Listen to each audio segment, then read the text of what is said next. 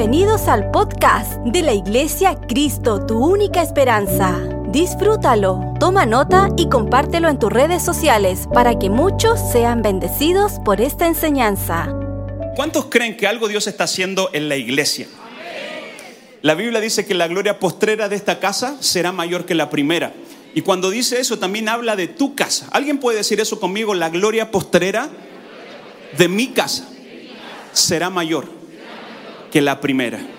Eso significa que no importa lo que esté pasando en este momento o no importa todo lo que Dios haya hecho, la promesa es que hay mucho más delante de nuestros ojos, hay mucho más delante de lo que Dios tiene para cada uno de nosotros. Y estoy muy emocionado de compartir eh, la palabra hoy día, como siempre le digo, es un privilegio poder compartir eh, la palabra del Señor una responsabilidad y nuestro pastor comenzó eh, la semana pasada, ¿verdad? Y nos habló acerca de cómo Dios le profetizó a José en tiempo pasado, pero realmente el mensaje que él se centró eh, fue acerca de la bendición generacional, ¿verdad? Y él hizo esta... Eh, este ejemplo con, conmigo y al final también subió eh, mi hijo, que eran tres generaciones, ¿verdad? Que la bendición de los padres hacia los hijos es una bendición que viene de parte del Señor. La Biblia dice que eh, Dios visita la maldad eh, de las generaciones, de la tercera hasta la cuarta generación. Entonces, ¿qué significa eso? Que las maldiciones generacionales solamente duran cuatro generaciones, pero la bendición de Dios dura mil generaciones. Y entendemos que cada vez que usted y yo venimos a la iglesia y nos posicionamos en un camino de bendición, no importa lo que haya pasado, no importa lo que el diablo haya tratado de maquinear en nuestra contra, hemos estado posicionándonos en un camino de bendición, ¿verdad? Y entendemos que Dios es un Dios generacional. ¿Cuántos creen que Dios no solamente te va a bendecir a ti, sino que Dios va a bendecir tus generaciones, va a bendecir a tus hijos y los hijos de nuestros hijos? Creemos en esta iglesia en un Dios multigeneracional, Dios de Abraham, Dios de Isaac y Dios de Jacob, Dios de generaciones. Amén. Pero quiero seguir con esto acerca de la bendición que declaró Job, perdón, perdón, la bendición que declaró Jacob eh, sobre eh, José. Entendemos que eh, Jacob, Dios le cambia el nombre a Israel, ¿verdad? Entendemos que eh, Jacob era, significaba eh, engañador, ¿verdad? Pero Dios le cambia el nombre, el nombre por príncipe de Dios, Israel, el escogido de Dios. Qué lindo nombre, ¿no es cierto? Y creo que Dios nos está, nos quiere hablar un poquito más acerca de esto y quiero leer los mismos versículos que leyó nuestro pastor pero quiero darle un enfoque diferente para seguir. Sería la segunda parte del mensaje de nuestro pastor. Y Génesis 49, 22 lo vamos a leer. Dice, rama fructífera es José, rama fructífera junto a una fuente, cuyos vástagos se extienden sobre el muro. Le causaron amargura, le hace, asaetearon y le aborrecieron los arqueros. Mas su arco se mantuvo poderoso en los brazos de sus manos se fortalecieron por las manos del fuerte de Jacob, por el nombre del pastor, la roca de Israel. Siguiente verso. Pero el Dios de tu Padre, el cual te ayudará, por el Dios omnipotente, el cual te bendecirá con bendiciones del cielo de arriba, con bendiciones del abismo que está abajo y con bendiciones de los pechos y del vientre. Siguiente verso. Las bendiciones de tu padre fueron mayores que las bendiciones de mis progenitores. Hasta el término de los collados eternos serán sobre la cabeza de Jacob y sobre la frente del que fue apartado de entre sus hermanos. ¿Cuántos bendicen al Señor por su palabra? Lo primero que dice y la primera bendición, y me quiero enfocar y definir qué significa cada bendición. La primera bendición, Dios le dice, rama fructífera es José. Y creo que esto es el ADN de todo creyente. Dios te creó con la capacidad de dar fruto. Dios te dio con la capacidad de crecer y de dar fruto. Yo le hablaba a los hermanos que aceptaron al Señor esta mañana que si son plantados en la casa del Señor, por consiguiente, eh, lo que viene es crecer y dar fruto. Y Dios habla mucho acerca del fruto. ¿Y cuántos creen que Dios te trajo a la iglesia no para vivir una vida peor que la que antes vivías, sino que Dios te trajo a la iglesia para que tu vida vaya como la senda de los justos, como la luz de la aurora, que no va en retroceso, sino que va en aumento. Y Dios te plantó en este lugar para dar fruto. Y me atrevo a decir esto, Dios te plantó en este lugar para posicionarte en una buena tierra y para que tu vida dé fruto abundante. Y cuando Dios quiere darnos frutos, ¿sabe lo que hace? Nos poda. Nos corta. Yo prefiero ser podado en las manos del Señor que cortado por alguien más. Dios no nos arranca, Dios nos poda. Y yo hablaba de esto acerca algunas semanas atrás. Mientras Dios nos poda, en ese proceso es el momento donde Dios está más cerca del fruto. Es donde Dios está más cerca de la rama porque tiene que hacerlo con cuidado. Por eso la Biblia dice que Dios está cercano al quebrantado de corazón. Y yo declaraba esto, que tiempos de poda no son tiempos de castigo, sino que es una señal de Dios que más fruto viene para nuestra vida. Y Dios le está diciendo aquí la bendición que está sobre la cabeza de José, rama fructífera, es José. Está declarando no solamente bendición, sino que está declarando fruto. Y esto es tremendo porque este es el corazón de Dios para sus hijos, que demos frutos en todas las áreas. No solamente que demos frutos que se notan, que demos frutos reales de arrepentimiento, que demos frutos, los frutos del Espíritu, el amor, el gozo, la paz, la paciencia, la benignidad. Frutos que no solamente eh, podemos decir, ah, mira, hermano, Dios lo ha bendecido, tiene frutos, sino que cuando te acercas y puedes conversar con esa persona, se pueden ver los frutos del Espíritu en esa persona. Cuando Jacob está declarando sobre José, eres una rama fructífera. Están diciendo, eres una persona que lleva mucho fruto. Diga conmigo, voy a llevar mucho fruto. ¿Cuántos dicen amén? Y, me encanta que el verso, si pueden poner ese primer verso, dice, rama fructífera junto a una fuente cuyos vástagos se extienden sobre el muro. Tengo que entender que para dar fruto tengo que estar conectado a una fuente. Para dar fruto tengo que estar bien plantado, tengo que estar bien conectado a una fuente. Lo que nos da la capacidad de dar fruto, mi hermano, mi hermana, es estar conectados a una fuente. Cuando Dios vio a una higuera, dice que la vio frondosa, se acercó y no encontró mucho fruto en ella. dice que no encontró nada de fruto. Y dice que Dios maldijo la higuera. Y dijo, nada, nunca más nadie más va a poder comer. Eh, de este fruto. Mira, así lo dice Marcos 11, 12. La mañana siguiente, cuando salió de Betania, Jesús tuvo hambre. Mira, si Jesús tuvo hambre, también nos puede dar hambre a nosotros. Vio que cierta distancia había una higuera frondosa, así que se acercó para ver si encontraba higos.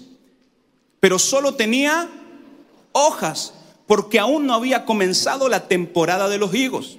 Entonces Jesús dijo al árbol que nadie jamás vuelva a comer de tu fruto y los discípulos lo oyeron. ¿Qué quiere decir esto? Que cada vez que Dios se acerca a nuestra vida, Él quiere encontrar fruto. Por eso declara Jacob a José, eres una rama, no solamente eres un vástago, eres una rama fructífera, lleno de fruto. ¿Sabe lo que pasa cuando tu vida está lleno de fruto? La gente se te acerca sola.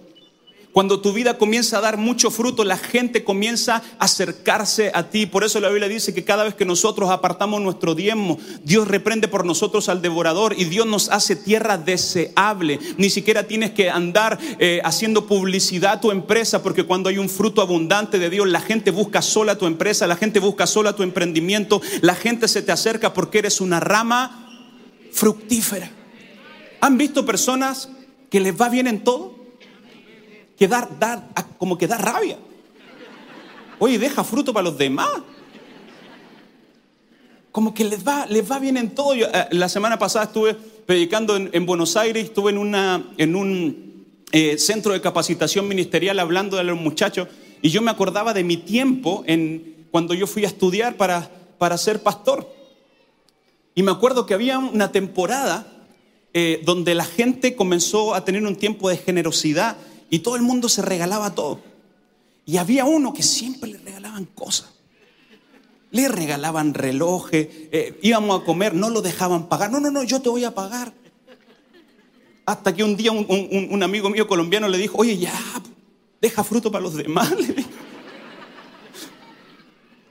Y, esa, y ese, siempre me acuerdo eh, de, este, de este amigo porque eh, en el instituto bíblico habían ellos que habían los consagrados y habían los que se portaban mal. ¿De quién creen ustedes de qué lado estaba yo? Qué feo, mi hermano. No, yo era de los que se portaba mal. Y el otro día me, en una conferencia me encontré con un eh, amigo que está pastoreando una iglesia de 10.000 personas en Cali, Colombia. Y este, a este muchacho yo le decía, oye, pero tú eras el que te portaba más mal en el instituto. Nos reíamos juntos y nos decíamos, oye, ¿y todos los consagrados? No sabemos de ellos. ¿Sabe lo que me hace decir eso? Que Dios ve nuestro corazón. Ya me porto bien, ah, tranquilo. Pero en ese tiempo era un poquito más, más desordenado. Pero en ese lugar Dios se reveló a mi vida y tuve un encuentro con el Señor. Pero ¿qué quiero decir con esto? Que yo entiendo y he visto el favor y la gracia de Dios sobre mi vida. Yo he visto la bendición de Jacob hacia José que le dijo, serás una rama fructífera. Por eso la Biblia dice que los que se plantan son como un árbol plantado junto a una corriente de agua que da fruto a su tiempo, su hoja no cae y todo lo que hacen, no algunas cosas, todo lo que hacen va a prosperar. Pero ¿cuál es la clave? Estar conectado a una fuente. Juan 7:37 dice, el último día del festival, el más importante, Jesús se puso de pie y gritó a la multitud, todo el que tenga sed puede venir a mí. Todo el que crea en mí puede venir a mí y beber, pues las escrituras declaran, de su corazón brotarán ríos de agua viva. Jesús es la fuente. Quiero decir esto con mucho cuidado, tú no eres la fuente de tu fruto, Jesús es la fuente del fruto el último gran día de la fiesta. En otras palabras, Jesús lo hizo probar de todo, los dejó que tomaran todo lo que quisieran tomar. Y al final le dijo, eh, el que siga teniendo sed, tengo un agua que si la prueban, nunca más tendrán sed. Es más, ustedes se transformarán en una fuente que va a saciar a otros. El agua que Dios nos entrega es mejor que cualquier agua purificada de la cordillera, es mejor que cualquier vino que puedas probar, es mejor que cualquier deleite que este mundo nos pueda ofrecer. La fuente de agua de vida eterna se llama Jesús y tenemos que estar conectados a la fuente. ¿Cuántos dicen amén?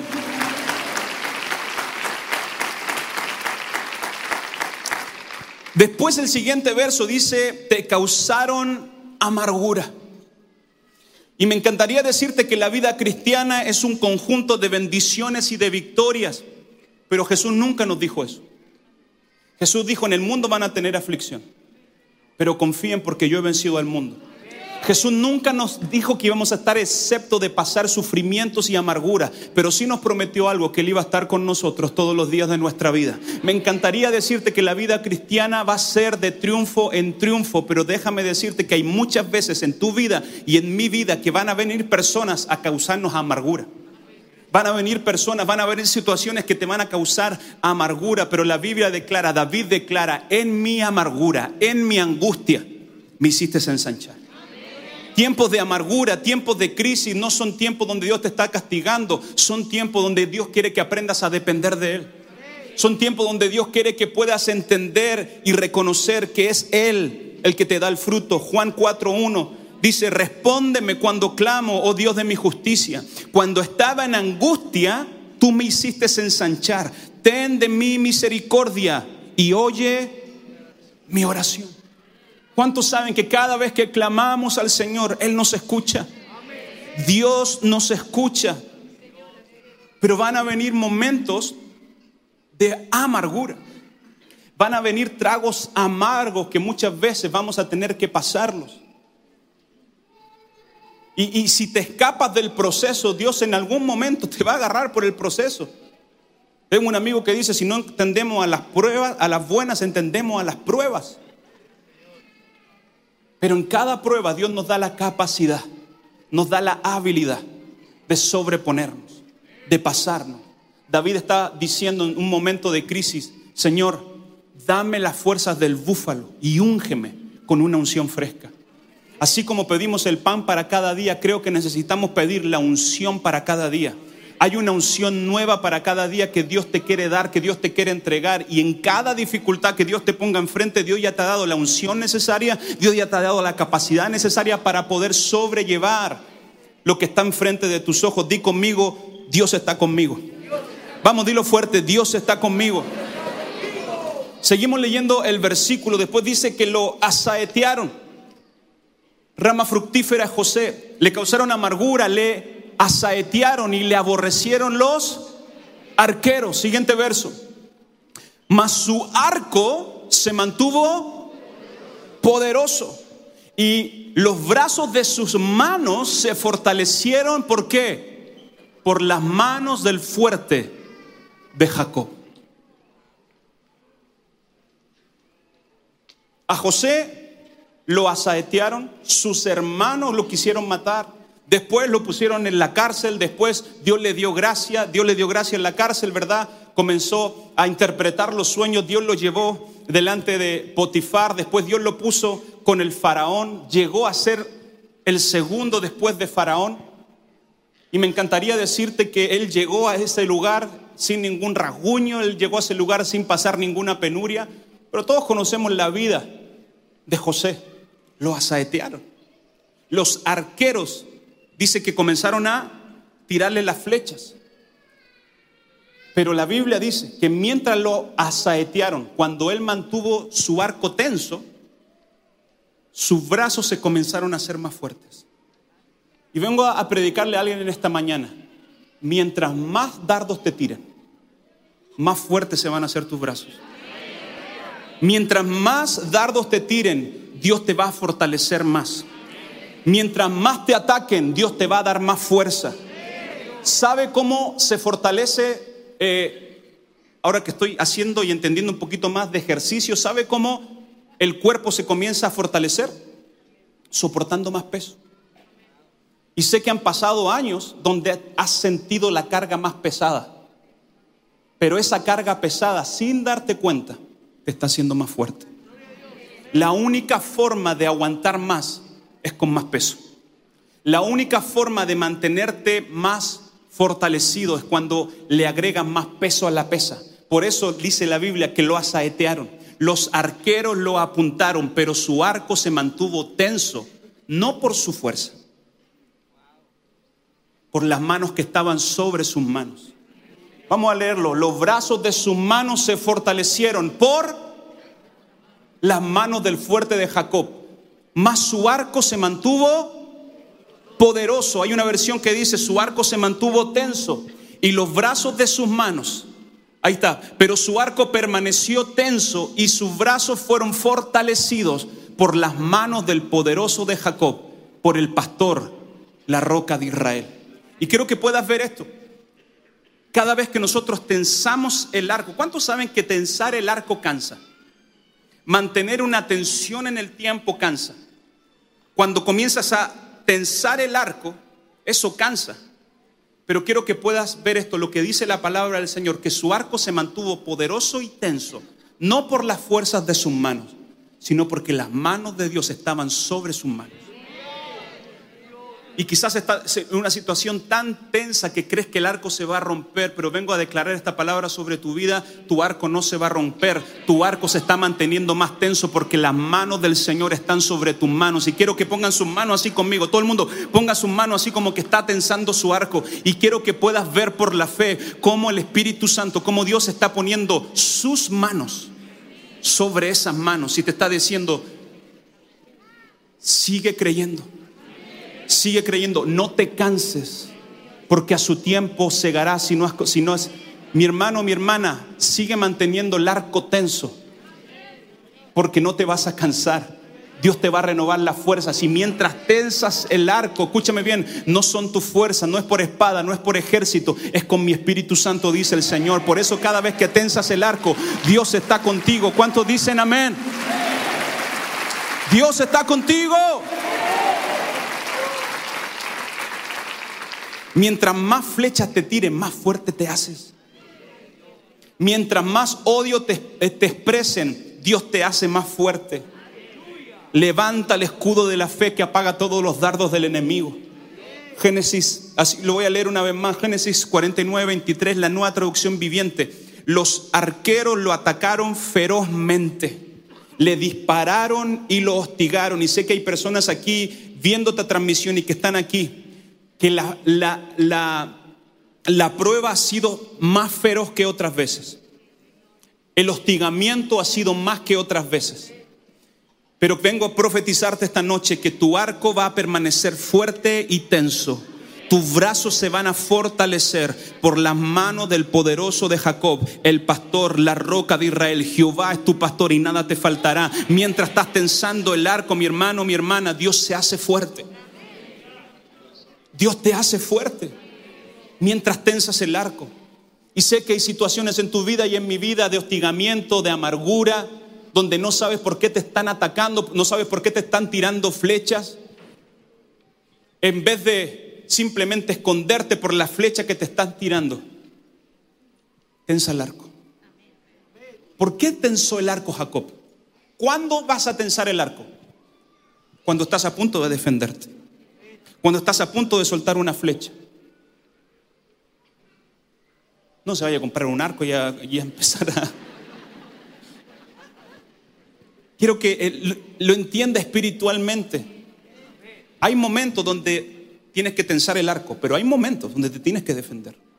Hay momentos donde no tienes que comenzar a pelear de tu fe, pero cada vez que tensas el arco y declaras la verdad de Dios, eso habla por ti.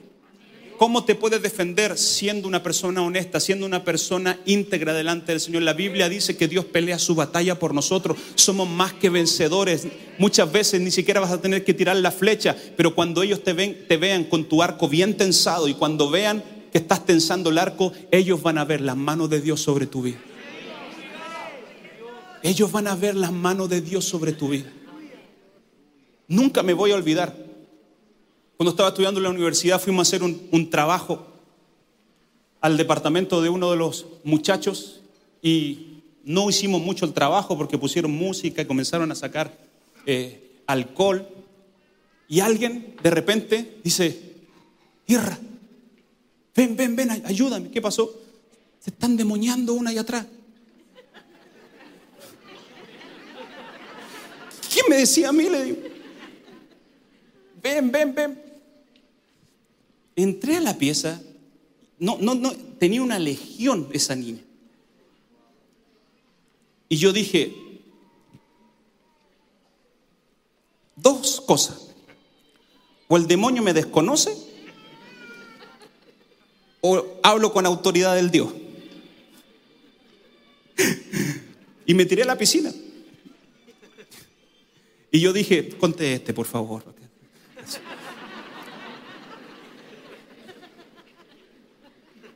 Ya, ya nadie sabía qué hacer, ya el demonio le estaba sacando los pecados a todos. Y cuando me vio a mí, yo como que no la quería mirar mucho de los ojos, porque dije, me, va, o me va a exponer los pecados aquí frente de todo. Nunca me voy a olvidar. Ella me miró a los ojos y el demonio me dice, contigo no puedo. ¿Sabe por qué? Porque cuando, cuando Dios está contigo, la gente lo ve. Cuando Dios está contigo, las flechas que te quieran tirar, Dios se hace poderoso. Tus brazos se hacen fuertes por las manos de Jacob. Y quiero declarar esta palabra sobre tu vida. No es tu fuerza, son las manos de Dios que te han hecho fuerte todos estos años. Te han mantenido vigoroso, te han mantenido fuerte. Porque Jehová, el Señor, el Dios de Jacob, está contigo. Que alguien celebre. Gloria a Dios.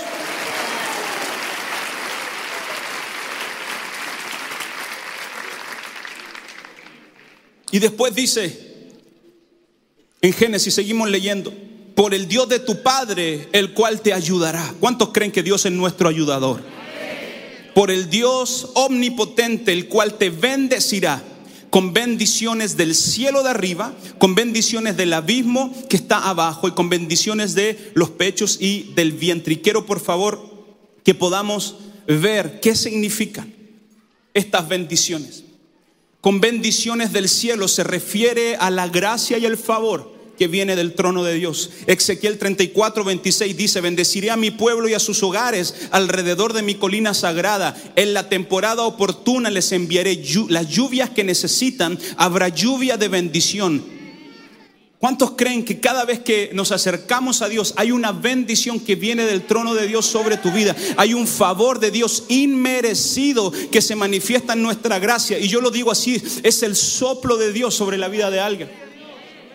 Jacob está bendiciendo a su hijo con esta bendición. Dios te bendiga con las bendiciones de arriba, con las bendiciones que vienen del cielo. Y tenemos que reconocer que toda buena dádiva, todo don perfecto proviene del Señor, mi hermano. Él es el que te bendice, Él es el que te ayuda, Él es el que te defiende. Hay una bendición cada vez que entras en el reino de Dios, que la maldición queda a un lado y comienzas a vivir una vida de bendición. Es la bendición que viene de arriba. ¿Cuántos quieren esa bendición? La bendición del cielo. Lucas 28, 23, Gabriel se le apareció a la mujer y le dijo, saludos mujer favorecida, el Señor está contigo. Cuando el favor de Dios viene, la gente nota que Dios está contigo. Dios está contigo, mi hermano. Si Dios es con nosotros, ¿quién? Contra nosotros.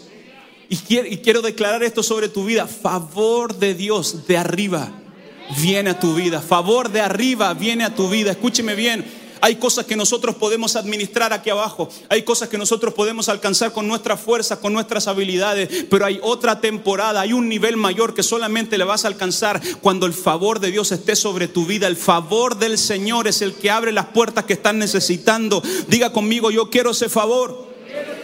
Habrá lluvia de bendición en la temporada oportuna. Les enviaré las lluvias que necesitan. ¿Cuántos saben que Dios sabe lo que necesitamos?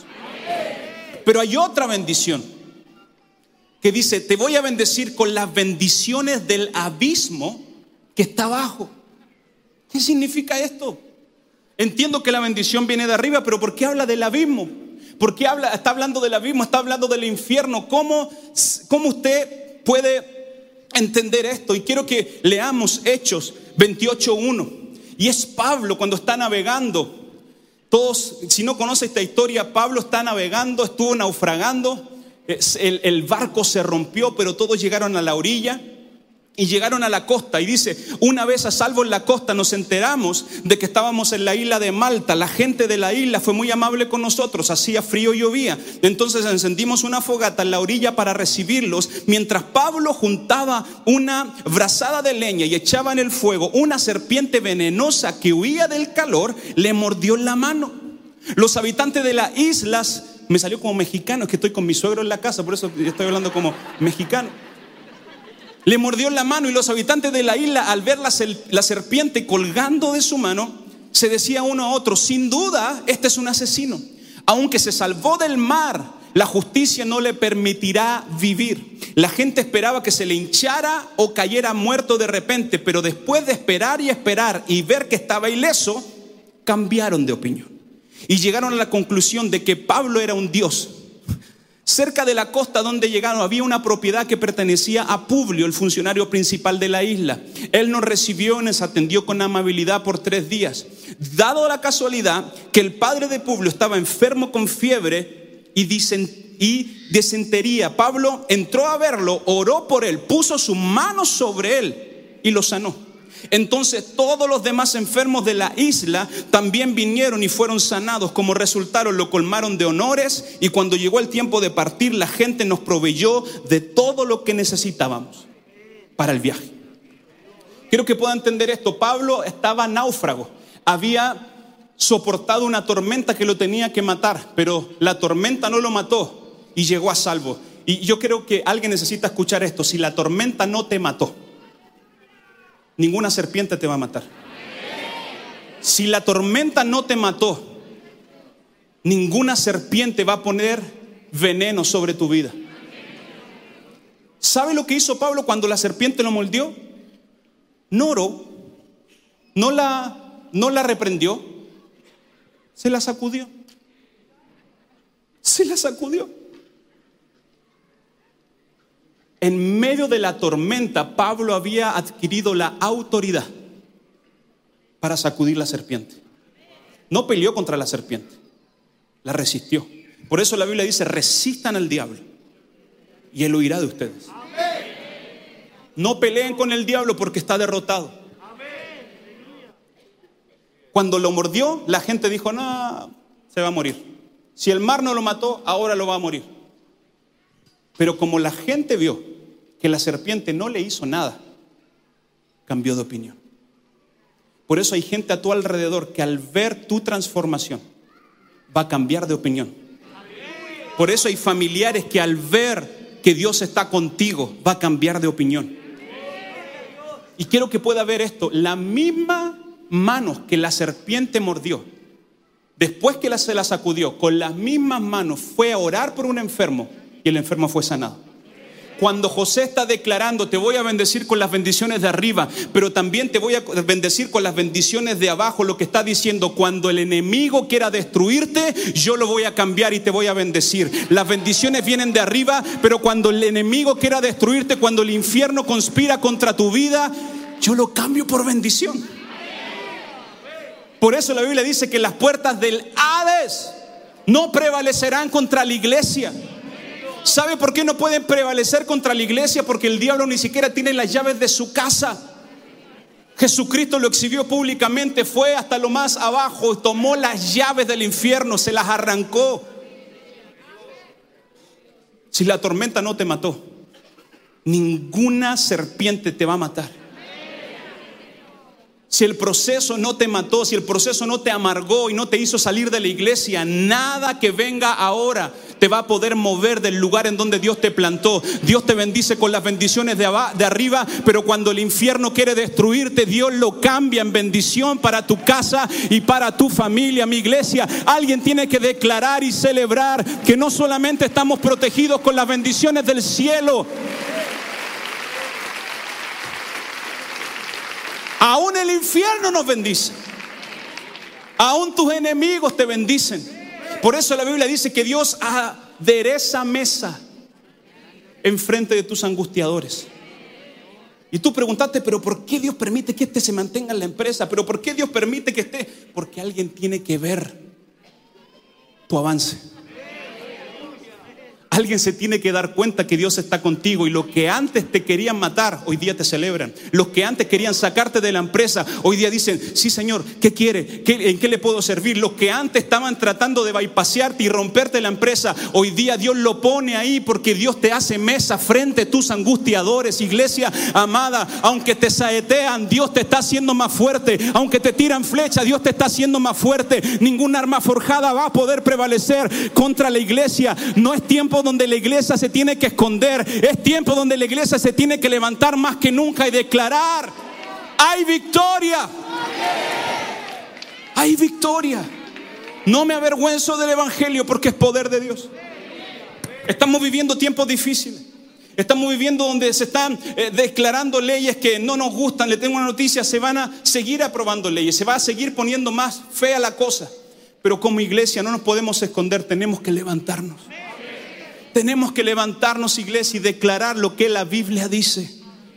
Donde abunda el pecado, sobreabunda gracia.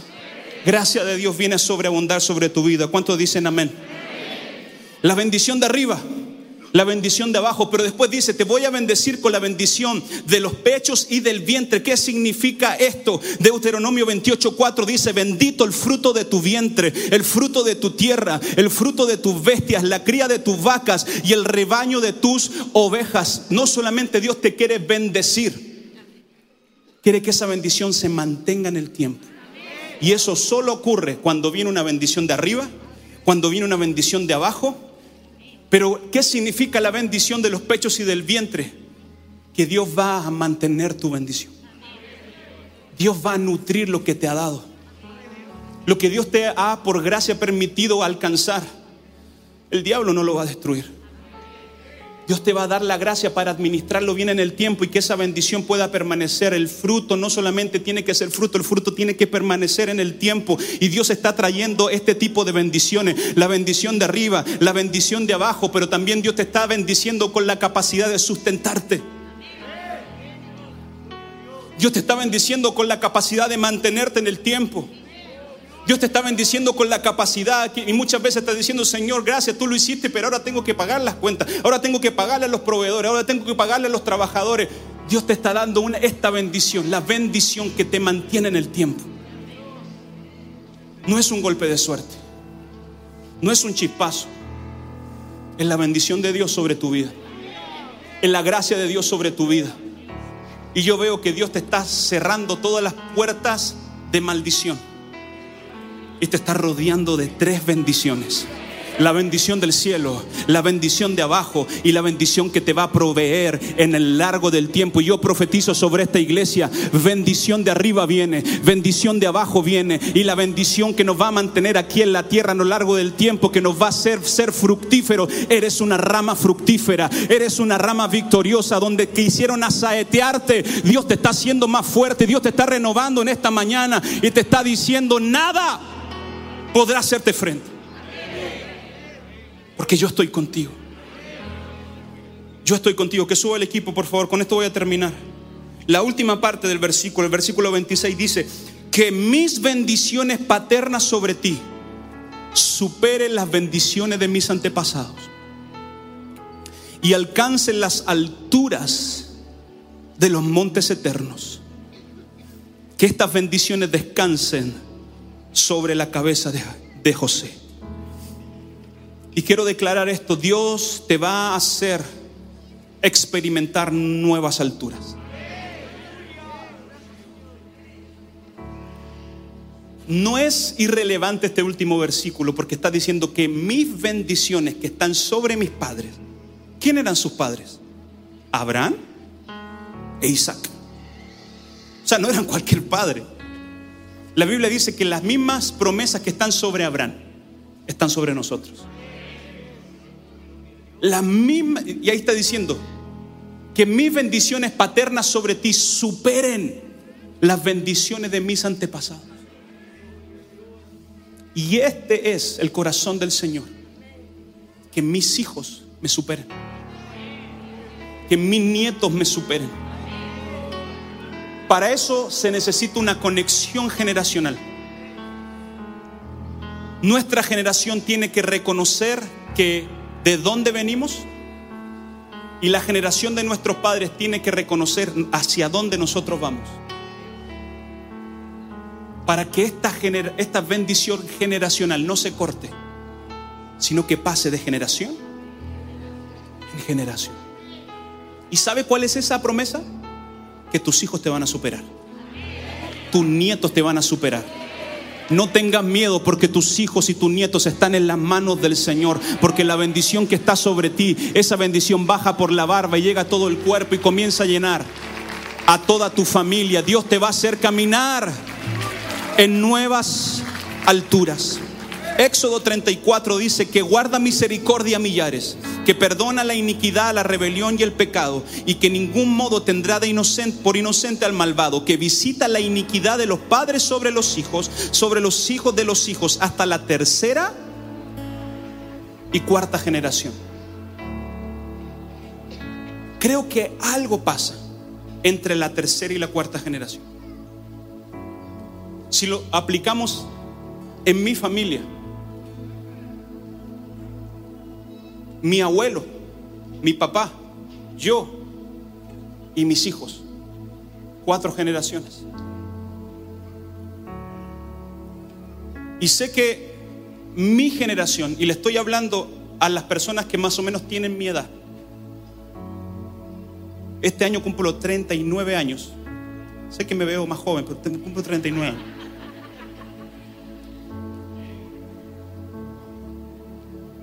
Nosotros estamos parados por el precio que nuestros padres pagaron.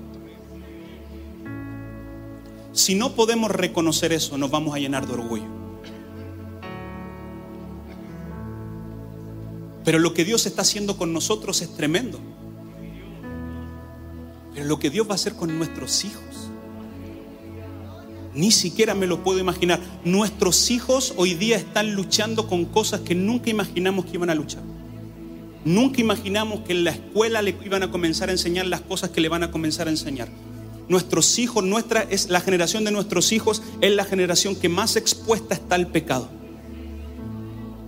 Pero la promesa es que también será la generación que será más llena del Espíritu Santo. Algo pasa entre la tercera y la cuarta generación.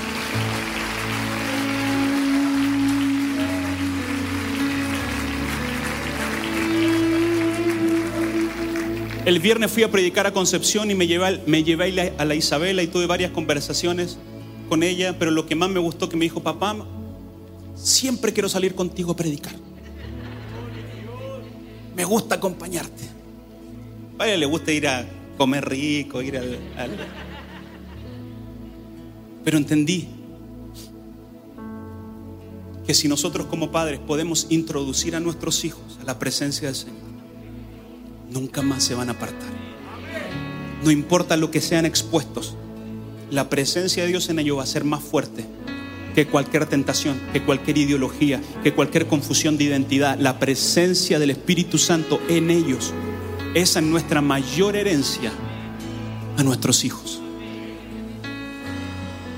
Que las bendiciones de mis padres superen. Y esta es la bendición que Dios está declarando sobre José. Diga conmigo tres bendiciones. La bendición del cielo, la bendición que el infierno va a traer a nuestra vida y la bendición que se va a mantener en el tiempo. Y esas bendiciones, tus hijos también las van a disfrutar. Tus generaciones también las van a disfrutar. Póngase de pie, denle un aplauso fuerte a Cristo Jesús. Aleluya. Vamos, ese aplauso para Él, dáselo fuerte.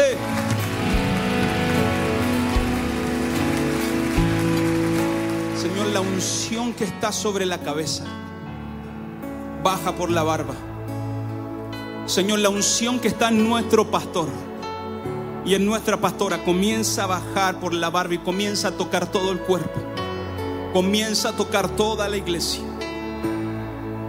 Señor, y es una bendición multigeneracional de tu bendición, de estas tres bendiciones. Las vamos a ver en nuestra vida. La bendición de arriba.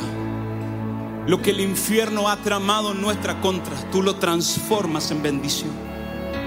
Y la bendición de mantenernos en el tiempo.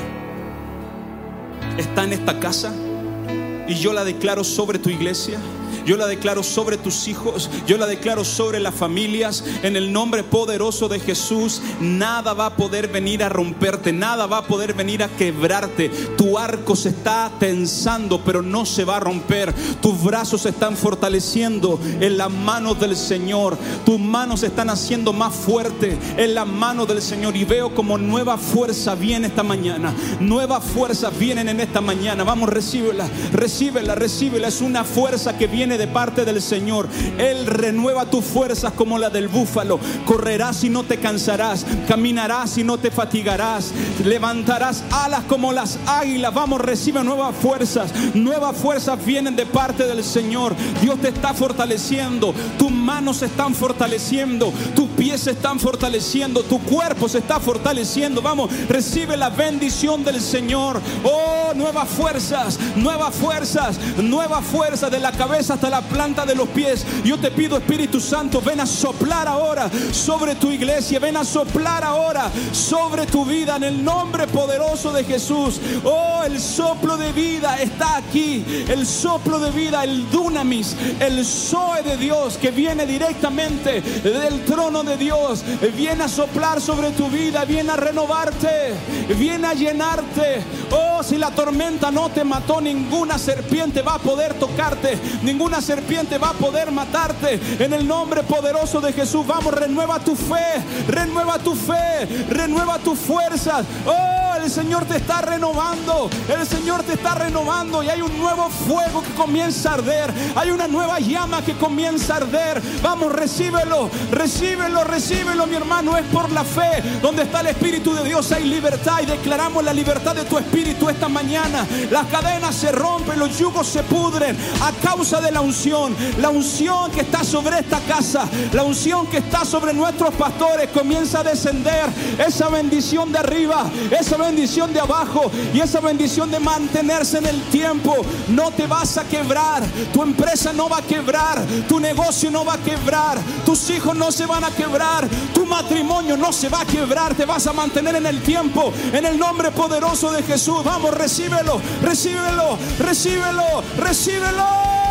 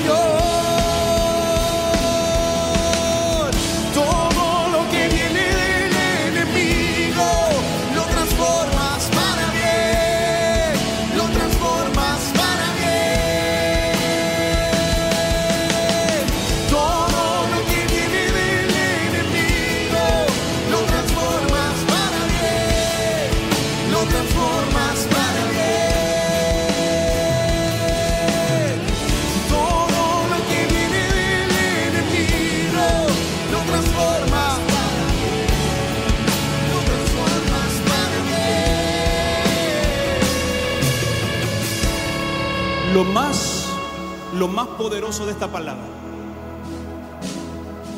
es que un padre tomó el tiempo para bendecir a su hijo.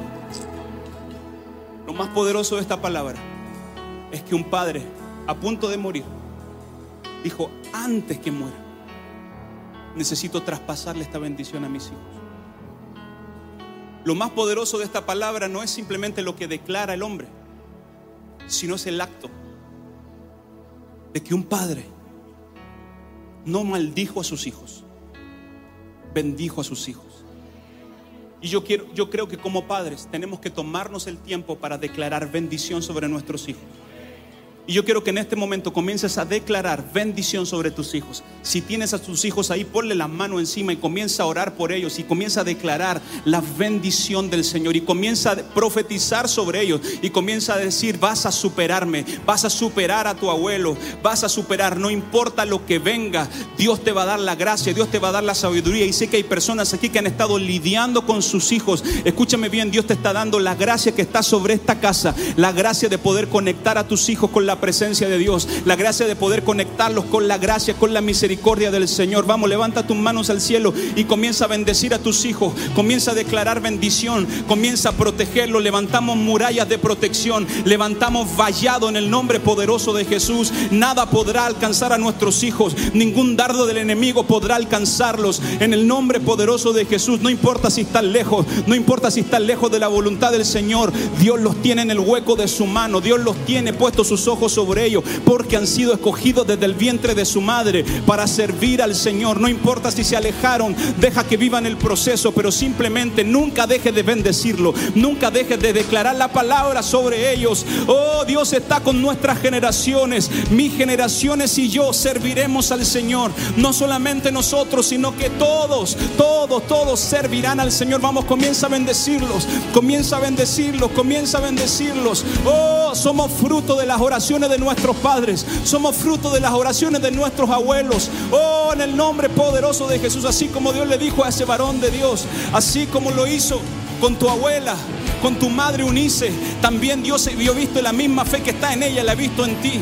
Muchos de ustedes están en la iglesia por las oraciones de tus abuelos, por las oraciones de tus abuelas, porque tu mamá nunca se cansó de orar por ti, porque tu papá nunca se cansó de orar por ti. Hay una bendición que es soltada de los padres hacia los hijos y eso es lo que Dios avala. Oh, en el nombre de Jesús yo siento la presencia de Dios aquí llenando, haciendo una reconexión, una reconexión, una reconexión generacional. Por la Biblia dice que en los postreros días Dios iba a enviar el espíritu del profeta Elías, donde el corazón de los padres iba a ser volcado a los hijos, el corazón de los hijos iba a ser volcado a los padres, iba a haber reconciliación y Dios iba a sanar la tierra. No hay ningún problema familiar que el Espíritu Santo no pueda reconciliar, no hay ningún problema entre un padre y un hijo que el Espíritu Santo no pueda romper. Yo oro en el nombre de Jesús para que esta mañana haya reconciliación, reconciliación sobrenatural de los hijos hacia los padres, de los padres hacia los hijos. Oh, en el nombre de Jesús, lo que yo no puedo hacer,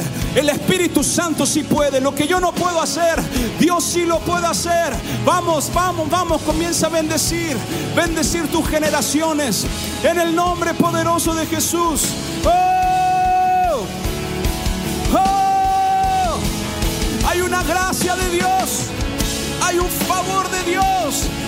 Tus hijos serán hombres y mujeres de Dios.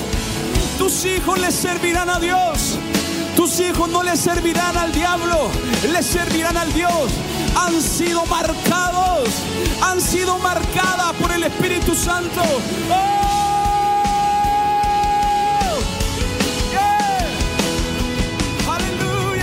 Todo lo que viene del